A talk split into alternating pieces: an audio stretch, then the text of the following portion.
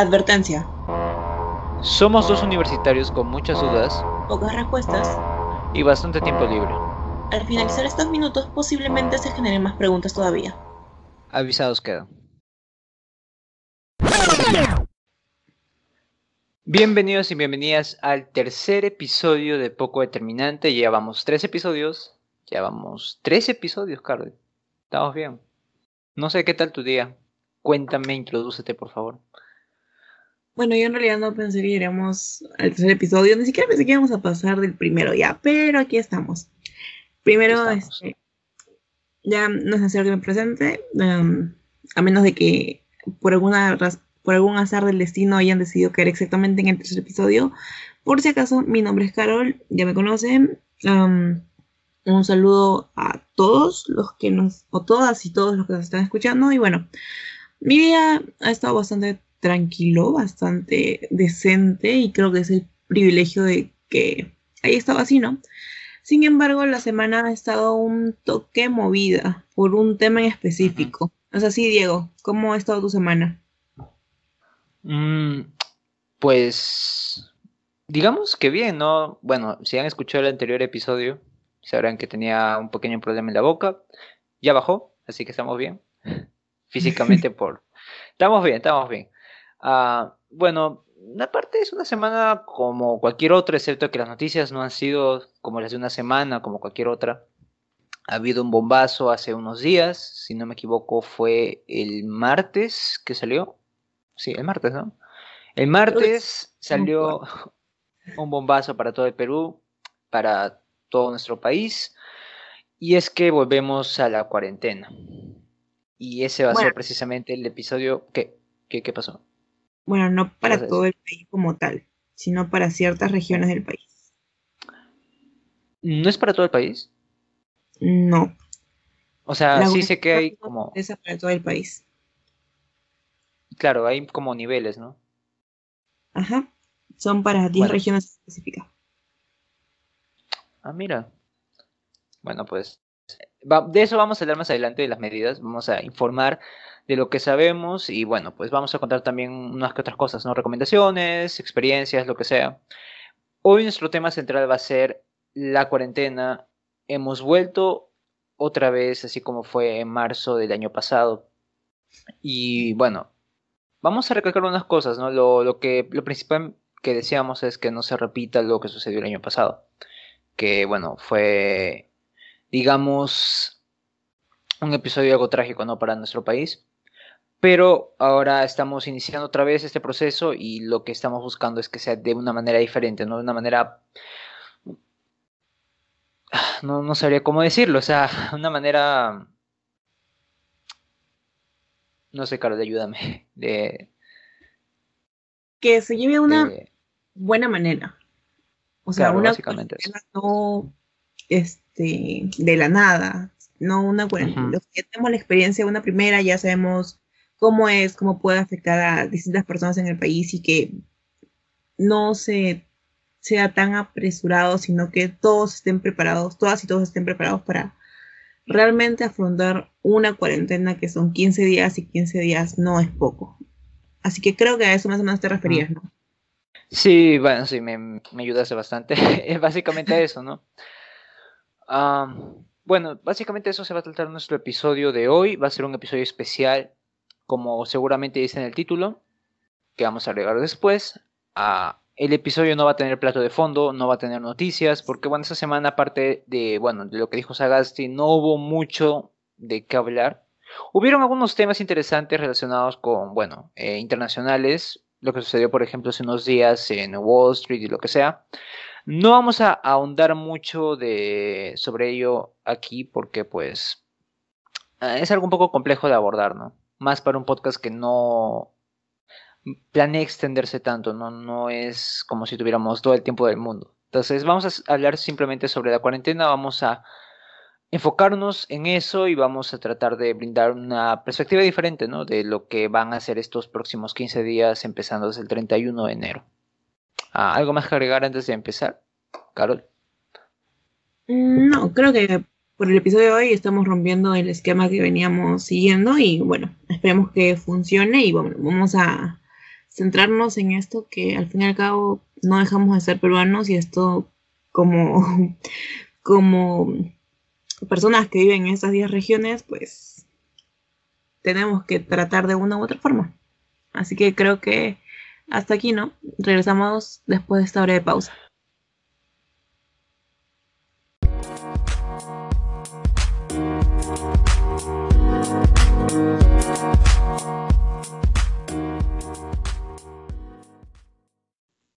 Bueno, y estamos de vuelta después de esta breve pausa.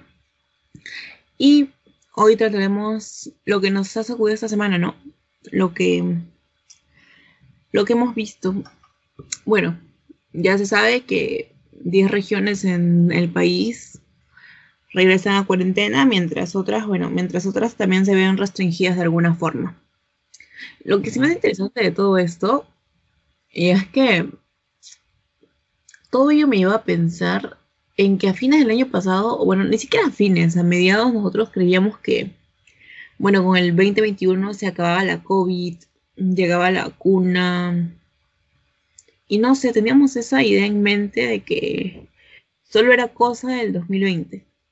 Y pues 28 de enero regresamos, no sé, yo tengo ciertos recuerdos de aquel fatídico marzo, así que creo que tal vez con el 2021 no se acababa.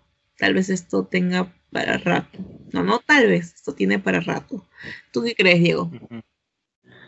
Pues sí, básicamente pienso igual. Hemos vuelto otra vez al marzo del año pasado y nos encontramos quizás en un modo de incertidumbre más grande porque sabemos que la vacuna ya existe, la vacuna es un hecho, pero aún así parece que no llega y es más, cuando llegue tenemos que tenemos que aplicarnos dos dosis, según tengo entendido. Entonces es como, sabemos que está ahí la cura, sabemos que está ahí afuera y sin embargo aún no la podemos adquirir y aún cuando la adquiramos no vamos a poder vacunar a todos nuestros ciudadanos. Entonces, eh, no sé, siento que a pesar de que hay un poco más de esperanza en ese aspecto, aún así estamos en incertidumbre total, más aún las personas que trabajan del día a día, porque bueno, pues para ellos cuándo realmente va a haber un momento adecuado para salir. Digo, he escuchado pronósticos que dicen que esto va hasta finales de 2021 y recién en 2022 vamos a empezar otra vez. Y como te digo, o sea, sabiendo que hay una vacuna, aún así tener que esperarnos hasta ese, hasta el final del año es difícil. Ya de por sí es difícil pedirle a alguien que se quede en su casa o tener cuidados, más aún, y es más difícil pedirle a una persona que vive del día a día, que vive de, de salir a la calle, vender algunas cosas o lo que sea, pedirle que se quede en su casa pasando hambre, pasando penurias con su familia o lo que sea, ¿no? Entonces sí, eh, estamos volviendo otra vez a marzo de 2020 y lo que más molesta es quizás que estamos volviendo de una manera, una manera tan absurda, porque se supone que tendríamos que tener las, se, se supone que tendríamos que saber qué hacer a esas alturas y aún así las personas, muchas personas no han seguido las indicaciones, muchas personas no les ha importado. Y siento que eso, bueno, pues ha contribuido a que volvamos a estar en cuarentena otra vez. No sé, Carol. Ah, pues esa es mi opinión, la verdad. Ah, no sé. Vamos a hablar un poco de las medidas, creo, ¿no? De qué ha dado Sagasti, como para informar un poco, ¿no? De qué va el asunto por si alguien no, no sabe. Realmente creo que a estas alturas es este, complicado no, no saber. Creo que desde aquel fatídico noviembre todos nos comprometimos en que, bueno, muchos nos comprometimos en que nos íbamos a informar más acerca de qué sucede en el país, pero en definitiva, a pesar de que este último mensaje de la nación de Sagasti no haya sido confuso como el anterior, que sí se fue por las ramas y se perdió totalmente, creo que Ahora, mm, aún quedan algunas dudas, ¿no? Sobre cuarentena para quiénes, cuarentena para cuántos, quiénes tienen ciertas restricciones, quiénes no. Entonces, tal vez esto va a sonar bastante centralista, eh, pero bueno, no podemos evitar el hecho de que vivimos en Lima, así que vamos a iniciar con las medidas hacia las regiones que se encuentran en un nivel extremo. A ver, las regiones son Ancash, Pasco, Huánuco, Junín, Huancavelica, Ica, Apurímac, Lima Región, Lima Metropolitana y el Callao. Para ellos, hay una inmovilización social obligatoria, la cuarentena es total. En definitiva, puede ser una persona a comprar por familia, una persona por familia, ya que, bueno, los supermercados van a seguir abasteciéndose y van a seguir abasteciendo personas, lo que me lleva a, mencionar esta conducta de, de anuncio en cuarentena y bueno, salimos a quitar todo el papel de mercado. Pero bueno, ya bueno. Y bueno, en, cuanto al transporte interprovincial, terrestre aéreo cancelado y la salida peatonal se limita a una hora, pero si en realidad tienen la posibilidad de quedarse en sus casas, realmente quédense en sus casas. No, ya no estamos para pensar en el simple individualismo, sino ya esto es algo que nos afecta a todos. Y creo que es momento de empezar a entenderlo, ¿no? Ya vimos una cuarentena y ya sabemos cómo esto nos puede afectar a todos, no solamente propio. ¿Tú has visto algunas otras más medidas? Como bien dijiste, hay, medidas extremas, muy altas y altas para determinadas regiones. Pero creo que esa información ya se ha compartido bastante por Instagram, ha habido bastantes publicaciones. Eh, nosotros mismos hemos compartido esta información en nuestras páginas personales y la de poco determinante también por si nos siguen. Entonces, ahondar en ello ya no me parece tan necesario. Ah, sin embargo, creo que es importante recalcar que, como bien dijiste, la cuarentena ya ha dejado de ser algo individualista, es una cuestión de grupo. En realidad nunca dejó de ser una cuestión de grupo todos nos estamos cuidando para todos. El hecho de que tú te cuides no solo te beneficia a ti, sino beneficia a todo tu alrededor, a tu familia. Que no contagies a tu familia, que creo que es, debería ser la motivación de toda persona para cuidarse y no salir si no es necesario, o al menos de tener la mascarilla puesta todo el rato, ¿no? bueno, pues ah, creo que hay que pasar también a hablar de un tema, bueno, un tema X, ¿no? Pero que creo que es válido mencionar, ¿Tú estás a favor de la cuarentena? Así, pero a favor, a favor, a favor, porque hay personas que han dicho que no, que hay otras formas, otras soluciones, no sé la verdad. Pero no sé, ¿tú estás a favor de la cuarentena o crees que podría haber otra opción de escaparnos de esto, de luchar contra esto? No, no tengo, no sé, a ver, dime. A ver, he visto que muchos incluso quieren marchar en contra de la cuarentena y, a ver, quiero que mi opinión quede bien claro, no es que esté a favor totalmente de la cuarentena, porque sé que sumergirnos en una cuarentena de 15 días en un país con tantas desigualdades sociales va a resultar sumamente trágico para muchas personas que viven del día a día. Creo que esta cuarentena nos ha, creo que esta pandemia nos ha, ha evidenciado de una forma más latente cómo vivimos en un país tan desigual donde una cuarentena puede ser chill o tranquila para algunos y no para otros. Entonces, en esa medida, de esa forma, la cuarentena es bastante desigual, entonces no estoy totalmente a favor de ella porque hay muchas personas que realmente necesitan salir. Yo cuento, tú y yo contamos con el privilegio de no necesitar salir diario porque no necesitamos ganar el pan que nos vamos a llevar a la boca a diario. Pero hay personas que sí lo necesitan. Entonces, creo que en esta ocasión se me hizo muy inteligente lo que hizo Sagasti. De, estas medidas se anunciaron hace dos días. Entonces, concedió algunos días a estas personas que requieren salir diariamente para abastecerse como puedan. Entonces, eh, por ese lado lo veo bien, entre comillas.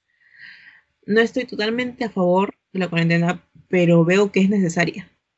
Entonces, de esa forma sí. ¿Tú qué opinas acerca de estas medidas que ha dictado este, el presidente? Ah, eh, mira, lo último que dijiste es algo interesante porque eso de dar más días me, me, me, tenía en conflicto, me tiene en conflicto hasta ahora porque no sé si ha sido la mejor decisión dar tantos días antes de, o sea, antes de que empiece la cuarentena o si hubiera sido mejor dar menos días. Como que no estoy muy seguro porque, bueno, cuando hay menos días hay más, uh, más gente, como digamos, como que enloquece y comienza a ir a comprar todo lo que ven a, su alcance. Pero digo, también el día de ayer, bueno, sí, el día de ayer, y me imagino que el día de hoy, la verdad, no, no estoy muy seguro, no he visto noticias hoy, abastecido, han ido a los centros comerciales a abastecerse de todo lo que han podido, del famoso papel higiénico, de jabón, pero también de alimentos y de todos los víveres que puedan conseguir, ¿no? Entonces, parece que otra vez no estamos aprendiendo mucho de ello, ¿no? Estamos volviendo a cometer los mismos errores, estamos volviendo a hacer lo mismo. Y no sé, por eso eso me traía un poco de conflicto de si habría sido mejor menos días, más días. Parece que de cualquier manera la gente está destinada a desesperarse por conseguir cosas, ¿no? Bueno. Más allá, hablando de, las de la medida de la cuarentena como tal, mm, me parece correcta. No sé si diría que estoy a favor, la verdad.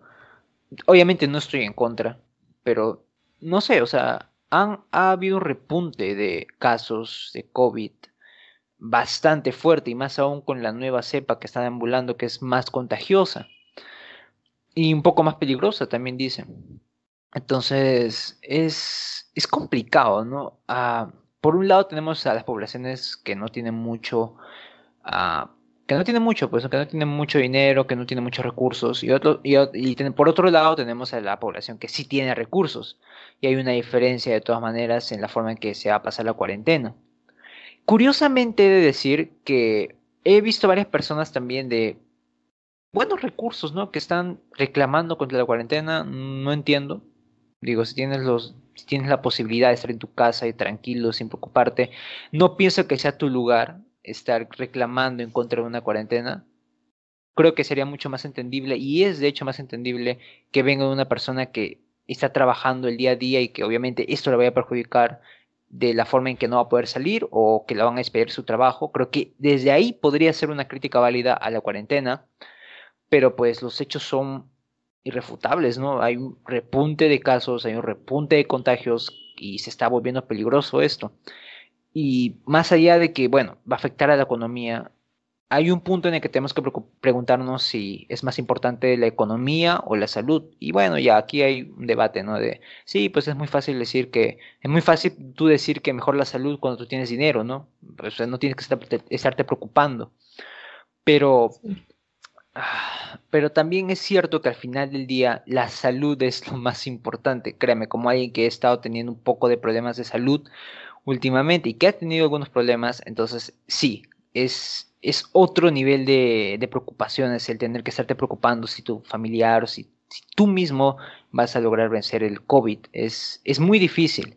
Y por más de que la economía se vea como algo fuerte o algo necesario o algo vital, eh, al final del día la salud es primordial, ¿no? O sea, la cuarentena por ese, por ese lado se me hace correcta, no se me hace una medida ideal. Lo ideal hubiera sido que no hubiéramos llegado a este punto, que no hubiera habido contagios, pero los hay.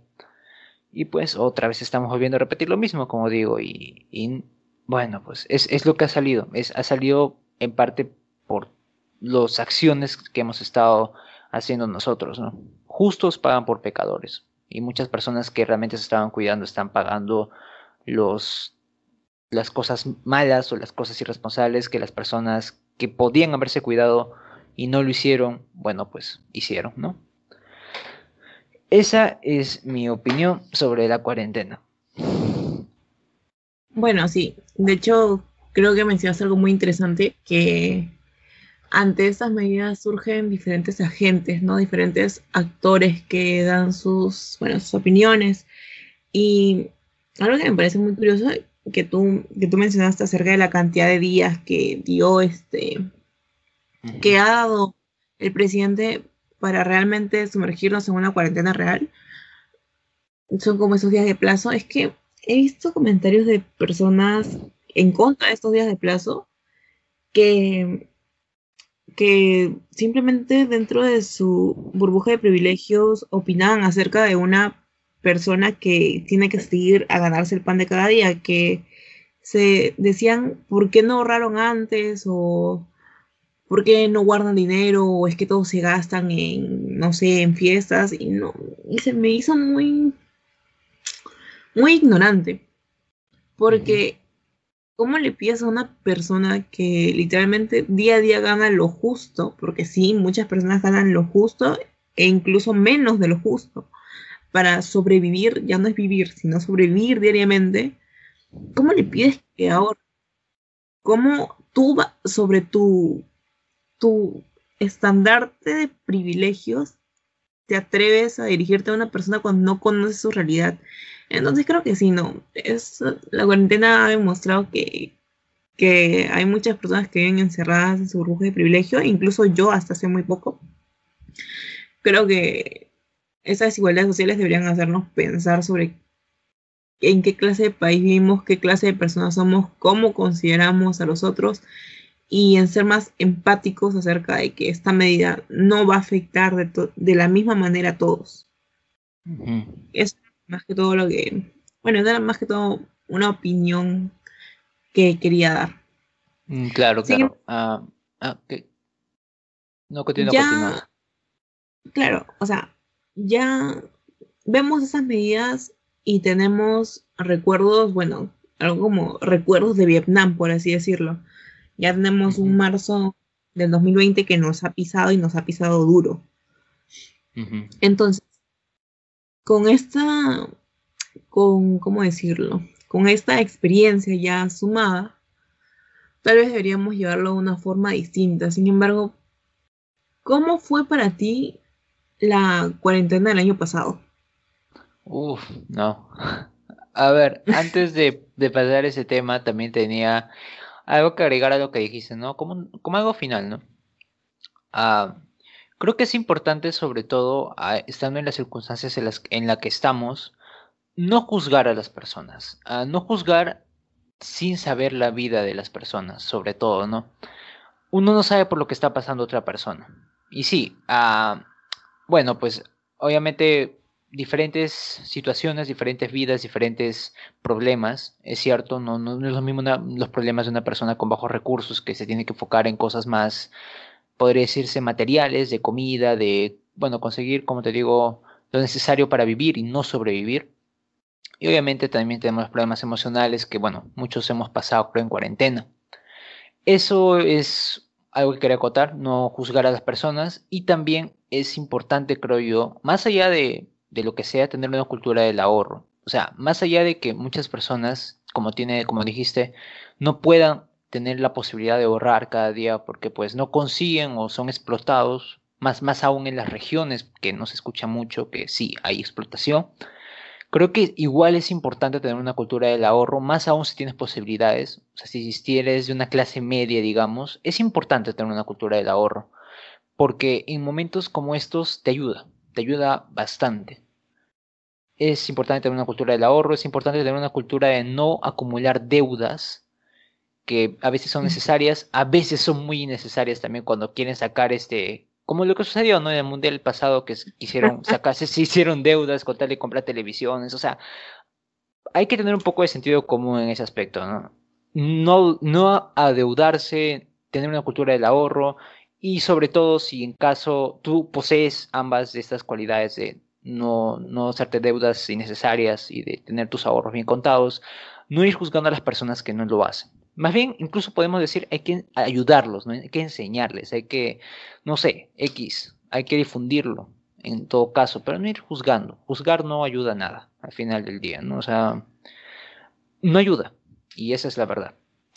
Bueno, muy, pues, cierto. muy bien. Entonces, ahora sí paso a tu pregunta que me dijiste de cómo pasé la cuarentena pasada.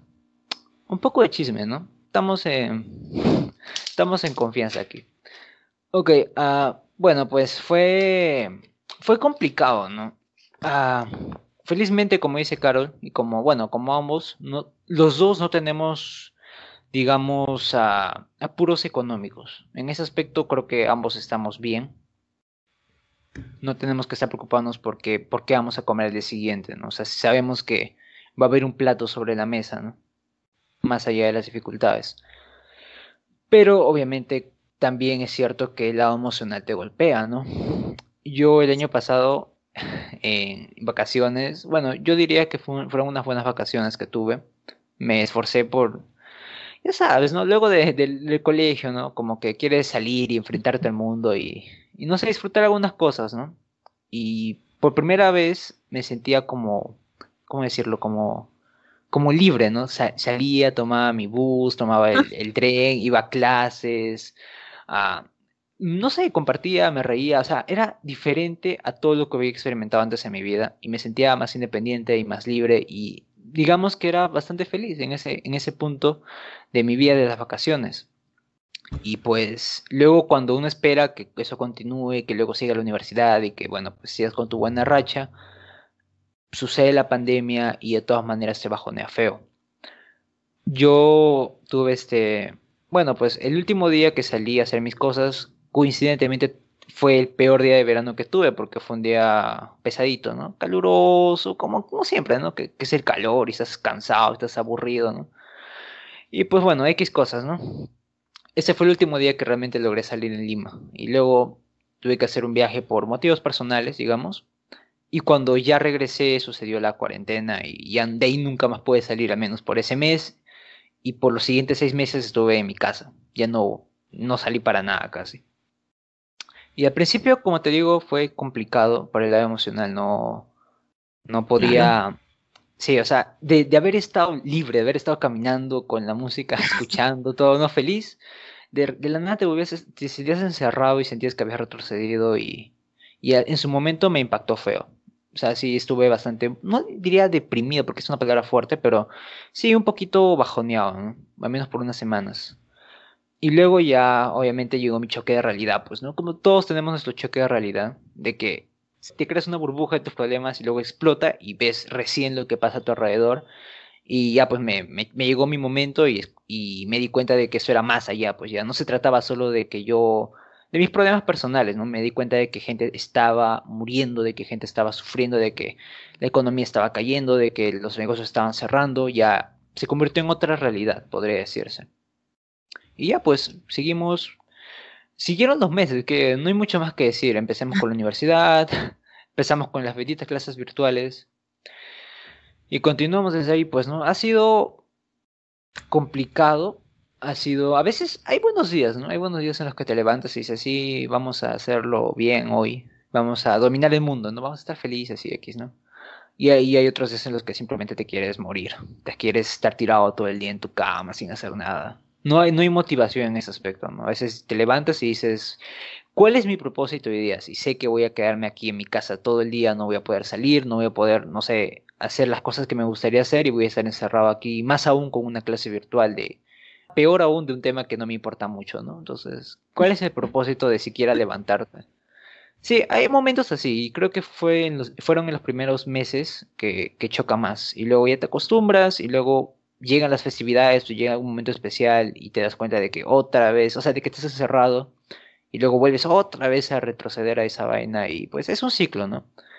Y luego empiezan los... Llegó Navidad, luego llegó Año Nuevo antes de que te des cuenta y pues X, ¿no? Entonces sí, hay, hay momentos, hay, hay caídas, hay bajones, creo que todos hemos experimentado eso. Y pues sí, ¿no?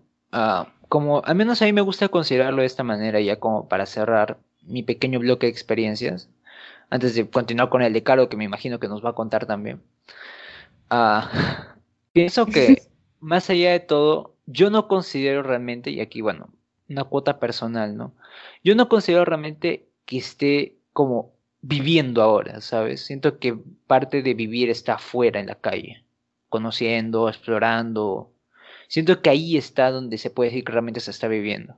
Pero me gusta pensar que esto, lo que estamos pasando, esta cuarentena, al menos para mí, al menos, es una como un prepararte para vivir, ¿no? He aprendido bastantes cosas eh, técnicas de cuarentena, he aprendido cómo sostener una cámara, cómo grabar, cómo editar audio, cómo, bueno, hacer un podcast que estamos aquí. Aprendí un poco a tocar guitarra, no sé, he aprendido parte de un idioma que no logré completarlo, quechua o francés o lo que sea. Eh, hemos aprendido bastantes cosas, hemos estado en la universidad. He conocido un par de personas que, bueno, vale la pena, que no sé, que quiero conocer cuando ya estemos en la universidad. No lo sé, siento que más allá de, bueno, tratando de verlo de un lado positivo, es como un previvir. Estoy preparándome para que, adquiriendo un conjunto de habilidades que para cuando llegue el momento, cuando ya se acabe la cuarentena, cuando ya haya vacuna, recién podré usarlas y realmente poder empezar a vivir, ¿no? Lo considero como una pausa indeterminada por ahora. Así es como yo paso el día a día, ¿no? Como que ya, ese, es un pequeño pensamiento como para seguir, ¿no? Porque si no, ya después te desmoronas y X. Entonces, es algo por lo que vale la pena continuar. Al menos para mí. Entonces, bueno, ya, eso sería básicamente todo lo de mi experiencia. A ver, Carito, cuéntanos qué ha pasado contigo desde ese fatídico 15 de marzo de 2020. A ver, creo que, de hecho, te estaba escuchando y se me ha hecho muy, muy interesante lo, que, lo último que has dicho. Yo no lo había razonado de esa forma, de que es un prepararte para vivir, pero es que tú por lo menos en tus vacaciones la del 2020, o sea, los primeros meses del 2020, la pasaste bien, o sea, viviste y creo que yo no tuve esa esa oportunidad, por así decirlo. Creo que en mi caso fue bastante distinto porque, a ver, a ver, el colegio para mí, bueno, a remontarnos al colegio, ¿no? Bueno, el colegio para mí siempre fue vivir en una burbuja. Literalmente tú no sé si lo recordarás, espero que sí, pero yo iba y regresaba.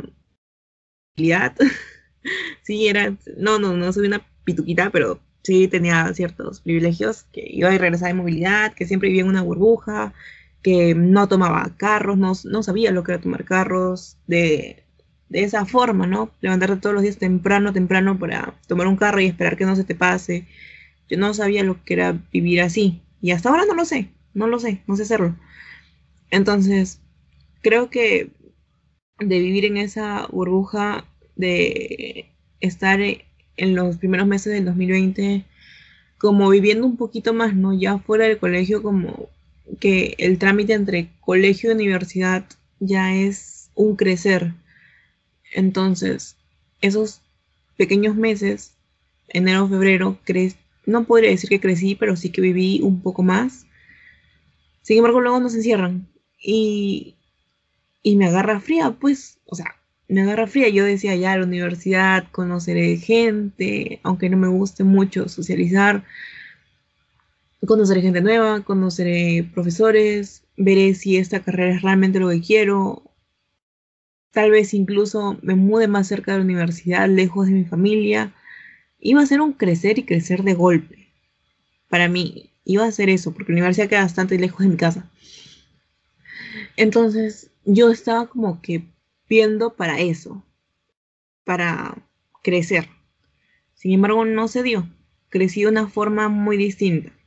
Llega la cuarentena, a los las primeras semanas, meses, ciclo virtual, para mí fue un detonante de algo que no sabía que estaba experimentando. Fue un desgaste emocional y también físico en el sentido de que me, me descuidé bastante en muchos, muchos aspectos y me empezó a afectar bastante en el sentido de la salud mental. Me chocó bastante y creo que si bien no crecí en experiencias de vivir, de conocer gente, creo que crecí de una forma más mental, de una forma de ver el mundo distinto. Si bien los primeros meses, como que creo que me pasó lo mismo que a ti, que me bajoneé. Entonces, los primeros meses me bajoneé, pero luego como que reaccionas, ¿no? Y escapas de tu burbuja y te obligas a crecer porque si bien tus problemas son importantes, y eso sí quiero que queden claro, que los problemas de salud mental ni, ni otros X problemas, ninguno es más que otro. Simplemente das cuenta de que hay un problema social, de que hay gente que, como tú bien dijiste, se está muriendo. Entonces te obligas a crecer y a darte cuenta de que esto no es un juego, de que esta cuarentena no es para que te quedes en tu casa sentadito recibiendo clases virtuales, no es necesariamente para eso, es para proteger a la gente, para que la gente deje de morirse. Pero en definitiva fue una cuarentena bastante apresurada. Fue una medida muy tomada tal vez a la ligera por muchos. Entonces, esta, esto me obligó a crecer mentalmente, me obligó a darme cuenta de que tenía privilegios y en definitiva, si bien no conocí gente de forma presencial, ahora conozco personas que me gustaría conocer de una forma presencial de la universidad y que, como tú dijiste, creo que es inevitable no, no haber socializado un poco.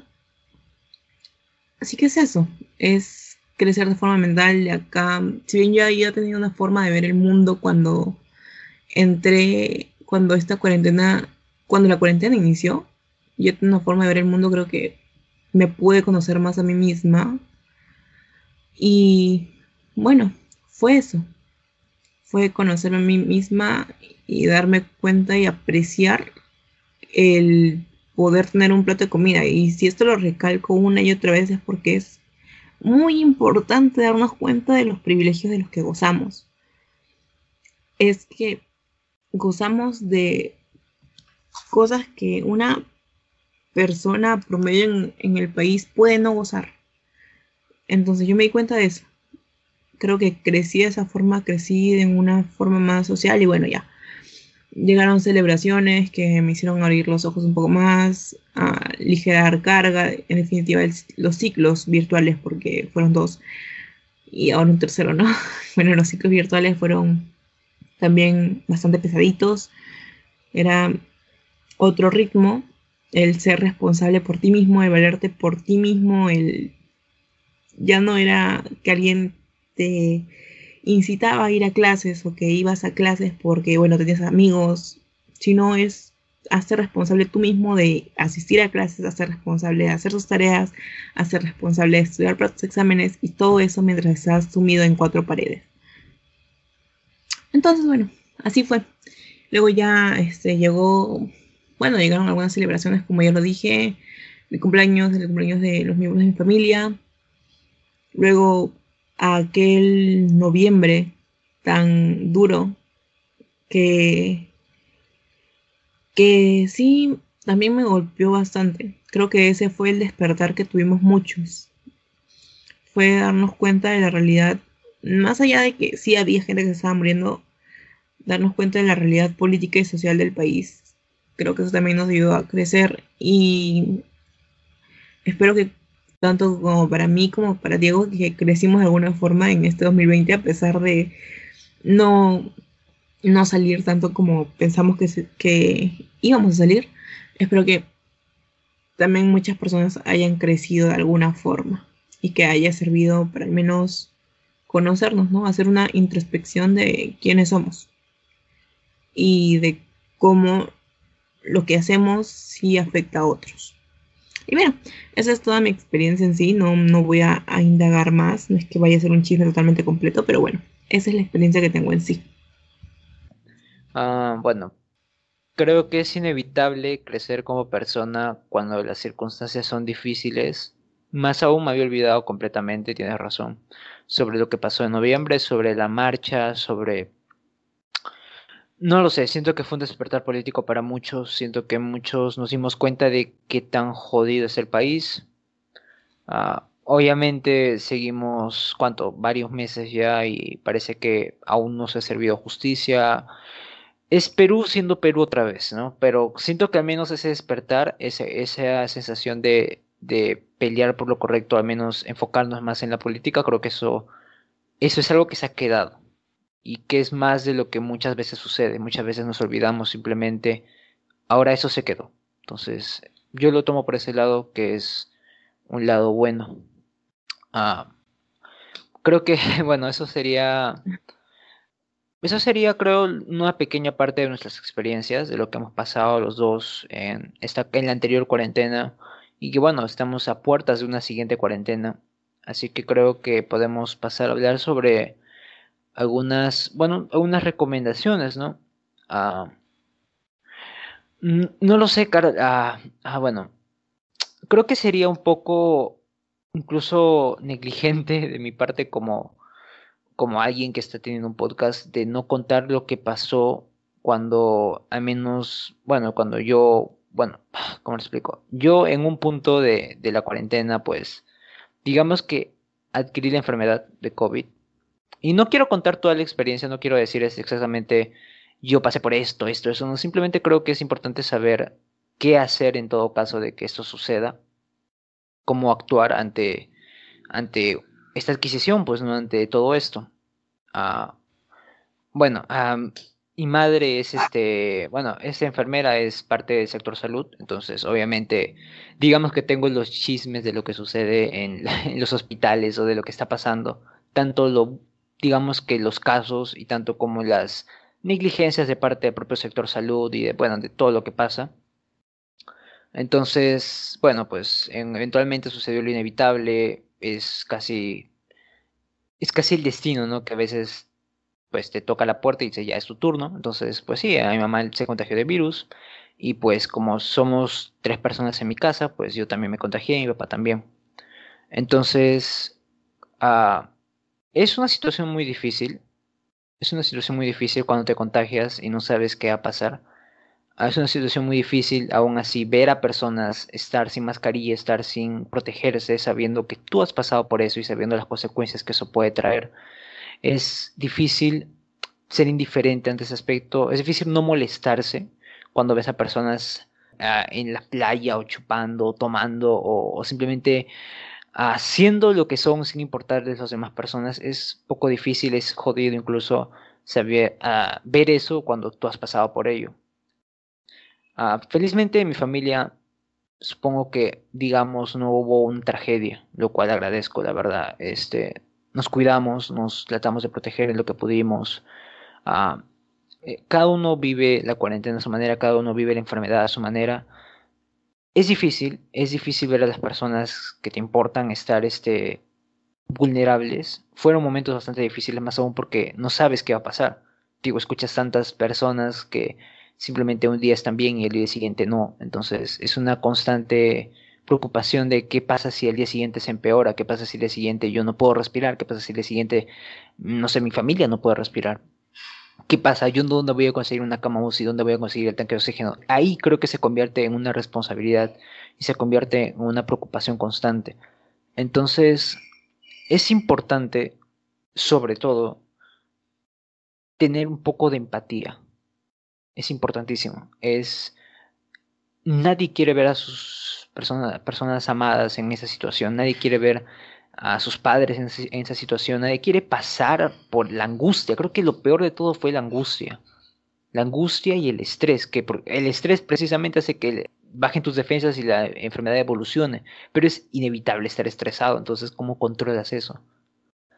es como te estás preocupando el día siguiente de qué va a pasar, qué va a pasar, qué va a pasar, qué va a pasar. Tú piensas en caso de que, bueno, ¿dónde se contagiamos también? Porque obviamente es probable que se haya contagiado en, su trabajo, pero no sabemos. Entonces, es esa conciencia de culpa, esa conciencia de qué pudo haber hecho, de que, de qué hago, esa impotencia de no poder hacer absolutamente nada, porque es una enfermedad. Entonces, sí, uh, en mi familia alguien se puso grave, sí, pero logramos, felizmente, no llegó a mayores, entonces como que digamos, salimos bien. Hasta ahora sí hay secuelas, algunas pequeñas secuelas, pero ya estamos bien, estamos bien todos. Yo también estoy bien, familia está bien. He tenido la suerte de no ser o de que mi familia no sea parte de las estadísticas que salen de muertos o de camas He tenido suerte y creo que precisamente esto se genera un nuevo nivel de empatía, ¿no? Simplemente no salir, a menos yo no podría cargar con la, con la culpa, con el cargo de conciencia de haber contagiado a mis familiares. Entonces, y creo que nadie realmente podría cargar con ese peso de culpa. La verdad no sé, hay gente bien conchuda, la verdad. Pero, en todo caso, es empatía. Es empatía porque siempre sucede este proceso de angustia, de preocupación. Siento que es necesario pensar en los demás, pensar en tu familia, porque, o sea, yo por más que te lo escriba, no vas a poder comprender el nivel de angustia que de verdad se siente. Es jodidísimo, es realmente, es una impotencia bien cabrona. Creo que nunca había sentido impotencia tanto en mi vida, porque no puedes hacer absolutamente nada. O sea, a veces te gusta estar en control, ¿no? Hacer algunas cosas, como que puedo tomar tal cosa, puedo ah, tomar pastilla y controlarlo, o no sé, si es una herida, puedo ponerle crema o lo que sea, ¿no? Es, es esa manera que no puedes adoptar con el COVID porque es una enfermedad que literalmente no puedes hacer nada sino esperar a ver cómo reacciona y rogar que no vaya peores. Entonces sí, es empatía, por favor, empatía de, de las demás personas, de no sacarse la mascarilla por las huevas, de no estar chupando cada rato, por favor no estén chupando cada rato. Eh, sé que es jodido, sé que es este estar encerrado en tu casa, Dios, a mí me encantaría salir, pero sé que el, momento no es ahora, entonces te controlas un rato y te quedas en tu casa, ¿no? Creo que ese es el mensaje. Ah, y ya, entonces creo que ese es un... Estoy compartiendo esto también básicamente porque es algo que me pasó, es algo que puedo escribir, es algo que quizás algunas personas no han conocido a alguien que ha pasado por esta enfermedad, a menos que haya salido bien o que al menos describa ese nivel de angustia. Creo que si tengo un podcast, si tenemos un podcast, si podemos dar esta información, si yo puedo dar esta información, creo que es importante. De nada me sirve guardármelo, de nada me sirve tenerlo yo solo, si puedo decirles que por favor se cuiden, que... Eh, que básicamente eso, pues, ¿no? Que se cuiden, que tengan sus recomendaciones, que tengan cuidado sobre todo y por favor que no salgan si es objetivamente necesario y que estos momentos de cuarentena en los que se van a quedar en casa, que no van a salir tanto, que el nivel de contagio, por más que quieran o por más que no quieran creerlo, va a ser menor. Aprovechen, ¿saben? Su familia va a estar más segura. Esa es una de las ventajas, ¿no? Van a salir para comprar pan o lo que sea y van a volver a su casa y van a estar ahí encerrados todos, sí puede ser aburrido a veces, pero van a estar a salvo, eso es algo, eso es algo que vale la pena salvaguardar, ¿no? Entonces, sí, uh, esa es mi, eh, no es una recomendación, pero es como un, digamos, algo a considerar, ¿no? Ah, ahora sí creo que podemos pasar con las recomendaciones de qué hacer. No sé, Carol, ¿tienes algo de recomendaciones? ¿Cómo pasar esta cuarentena o lo que sea? No sé. Antes de pasar con las recomendaciones, me gustaría bueno, no acotar, sino resaltar mucho lo que has dicho, porque creo que la angustia decían, se sintió en... Espera un toque. Ok, vamos a dar una pequeña pausa porque el perro de Carol está ladrando, así que saludos a Chato desde aquí.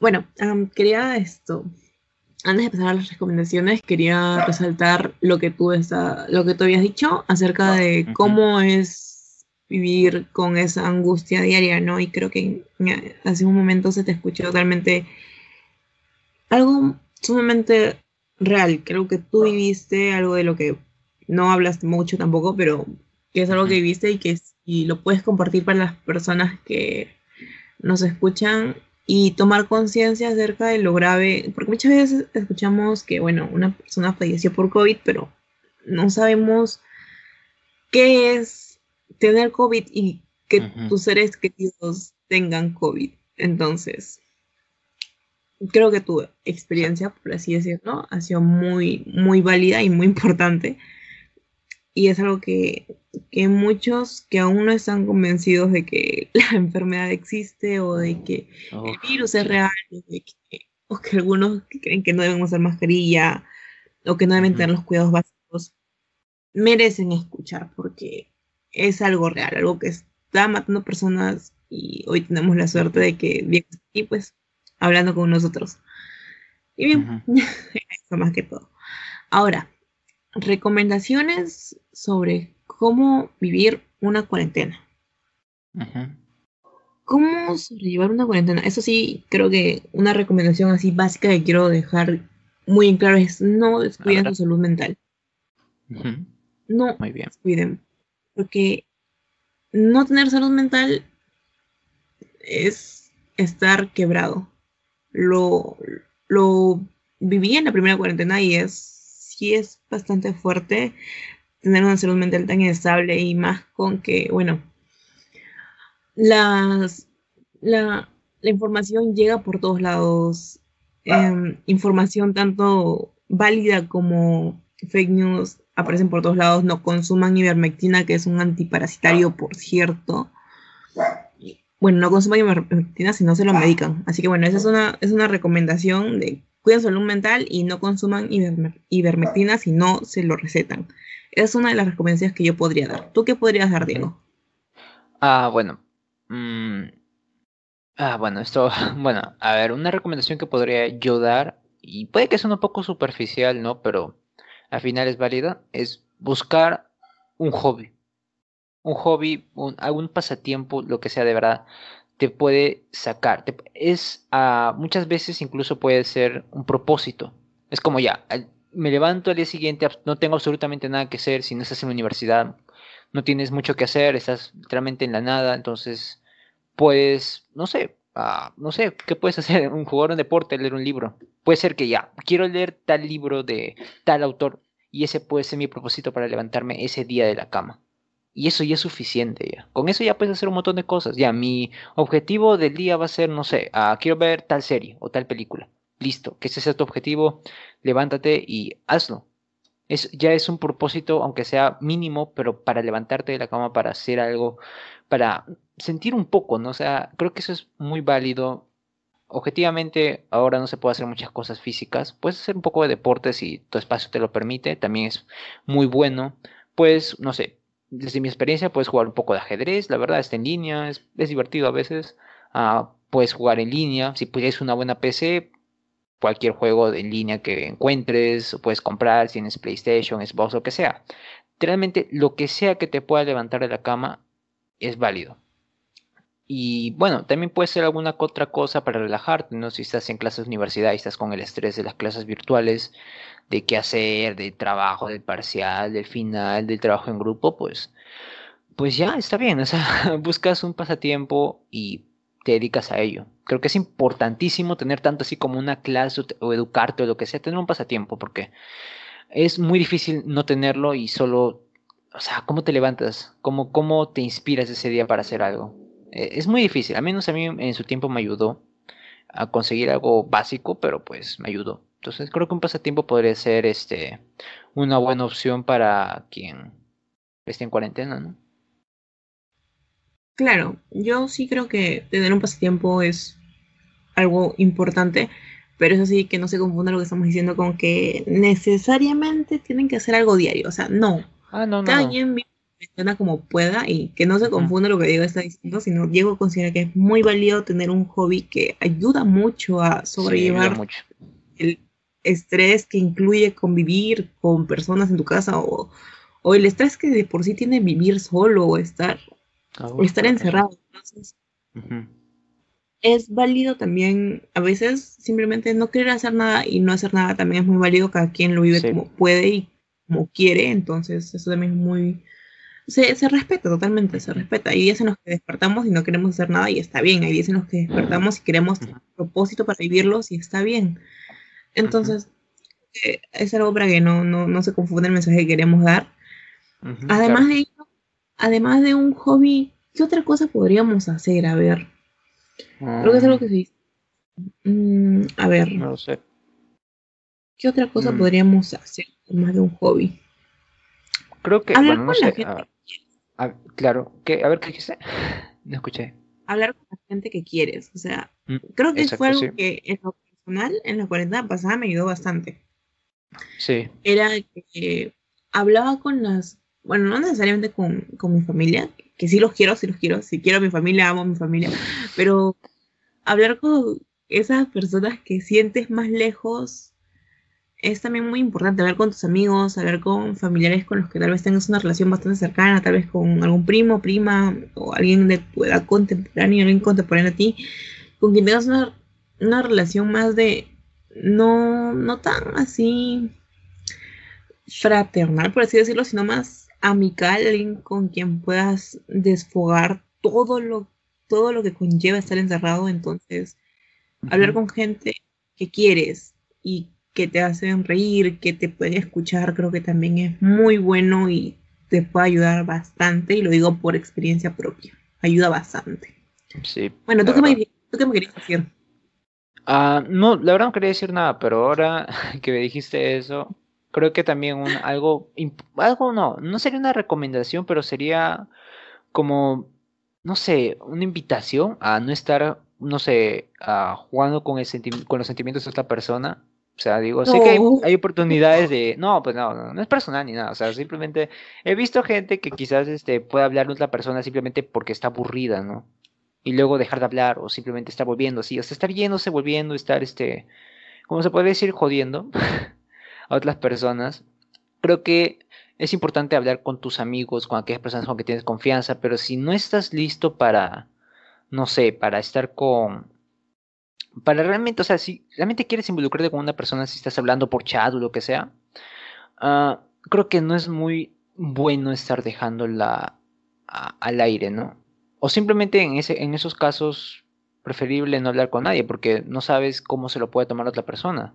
Todos estamos en cuarentena y hay personas más sensibles que otras y pues eso puede afectarlas, ¿no? Y creo que una cuarentena donde la gente está muriendo, donde las personas están pasando por momentos difíciles, lo que uno últimamente necesita es estar, no sé, preocupado por si alguien te contesta el mensaje o preocupado por si haber dicho algo malo, lo que sea, ¿no? Ese tipo de cosas.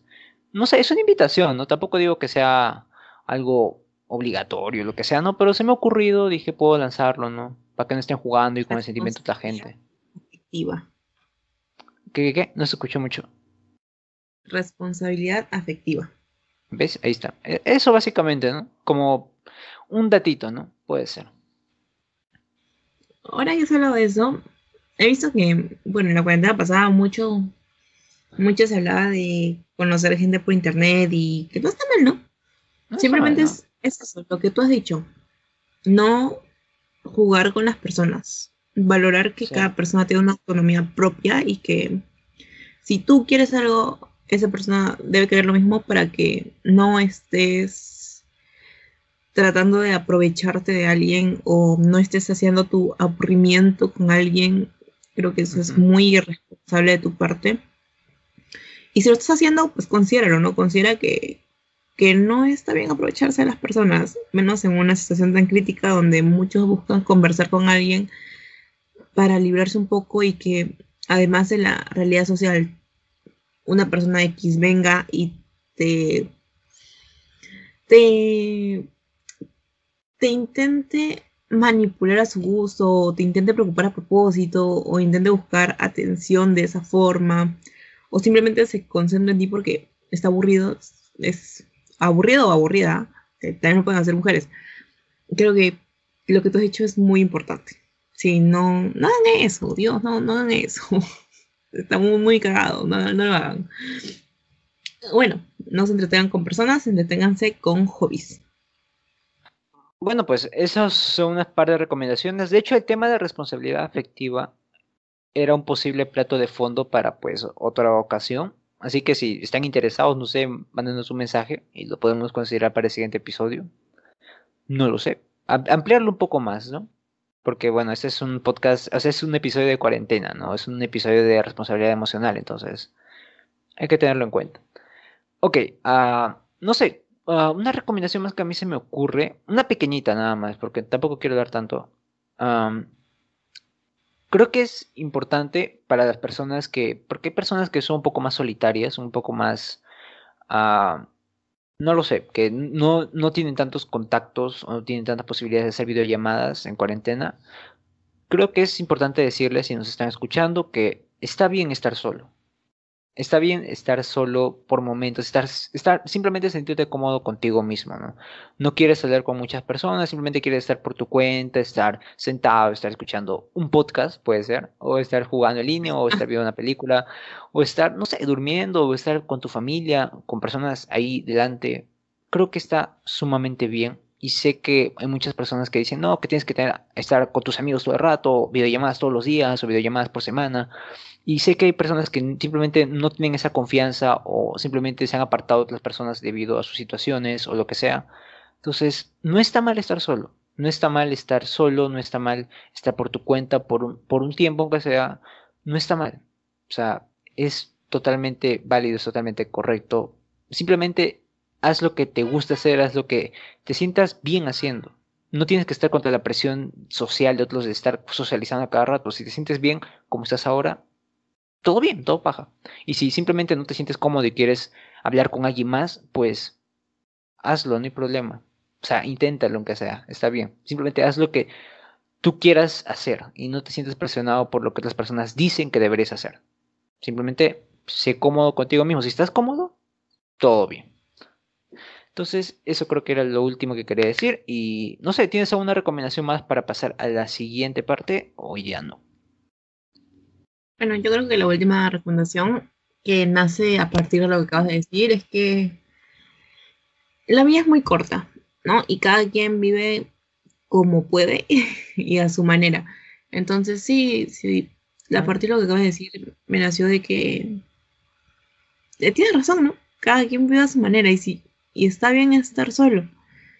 Entonces, es muy interesante, muy interesante eso de lo último que has dicho y se me dieron ideas a la mente para un siguiente episodio, no sé, por ahí, si a alguien también se le ocurrió algo, envío un mensaje, no sé, se me dieron algunas ideas a la mente, ¿no? Pero bueno, era eso.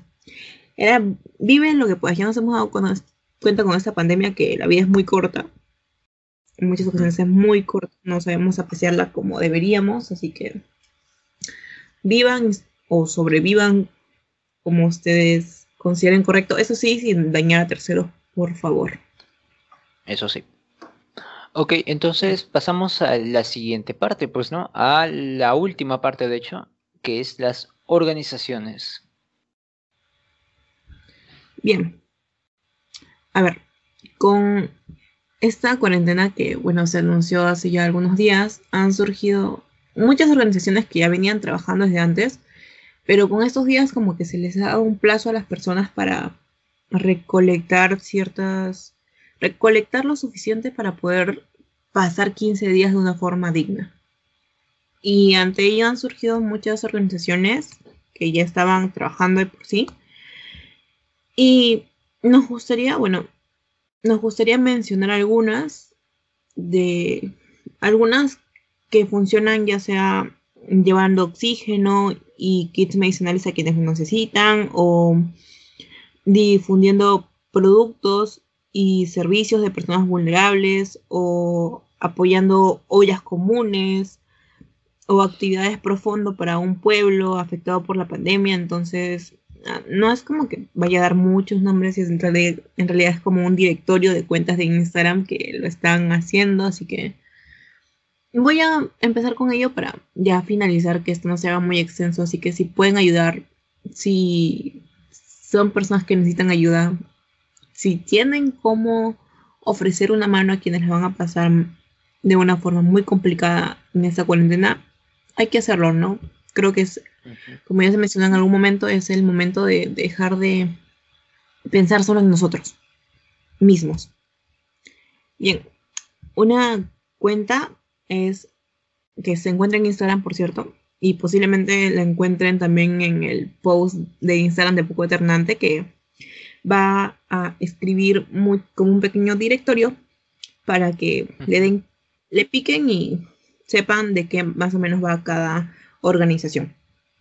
Entonces, una de ellas es arroba manos a la olla, que hace un que apoya ollas comunes de Lima. Hay muchas personas que no tienen que comer y para, ella, para ellas no tienen para juntar 8 soles que cuesta un menú con un sol 50, 2 soles 50, que es lo que común, comúnmente cobra una olla común, pues es genial.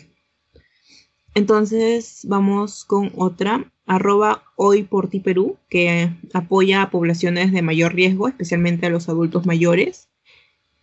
arroba comando mático, que es una que hace actividades profundo para el pueblo Shipibo Conigo afectado por la pandemia. A ver, arroba motorcito.solidario, que son ollas comunes y apoyan a, bueno, es un apoyo general a poblaciones de, de riesgo. Y por último, quiero mencionar a arroba ni una menos somos todas, que también es un apoyo a ollas comunes de Lima Norte y espero que, que puedan apoyar. Igual estas cuentas y muchas otras también van a estar escritas en el post de Instagram, así que si pueden apoyar, si pueden dar una mano, sería genial que lo hagan. Pues ah, así es. Están las cuentas para que puedan ayudar a las personas que más lo necesitan, más aún en estos tiempos de cuarentena. Y bueno, también, eh, ah, ¿cómo sería la palabra? También difundir, ¿no? Difundir a que ayuden a los emprendimientos si es posible. Hay personas, no sé, hay, siempre hay algunas cuentas de Instagram que están vendiendo algunos productos, no lo sé, a las bodegas del barrio, cualquier emprendimiento que encuentre, incluso a las peluquerías, a lo que sea, que sean pequeños emprendimientos, no sé, locales. Creo que es muy importante ayudarlos, más aún que, bueno, el 31 se cierra todo otra vez por 15 días. No sé, eh, cualquier emprendimiento que conozcan, cualquier cosa que conozcan, incluso pueden enviárnoslo para poder difundirnos. Si, podemos poner nuestro granito de arena, entonces creo que está, le estaremos ayudando a algunas personas, ¿no? Y eso es lo importante. Ah, bueno, creo que eso sería todo base a los emprendimientos. Ya tenemos las cuentas también. No sé, Carlos, ¿tienes alguna información extra también para agregarnos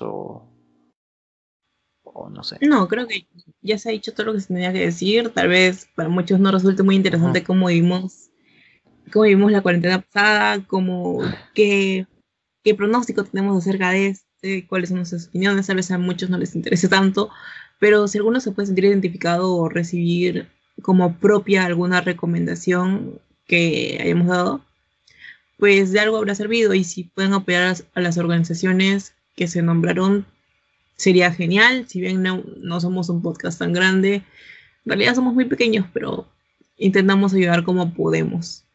Así que gracias por eso. Gracias por, por escucharnos también.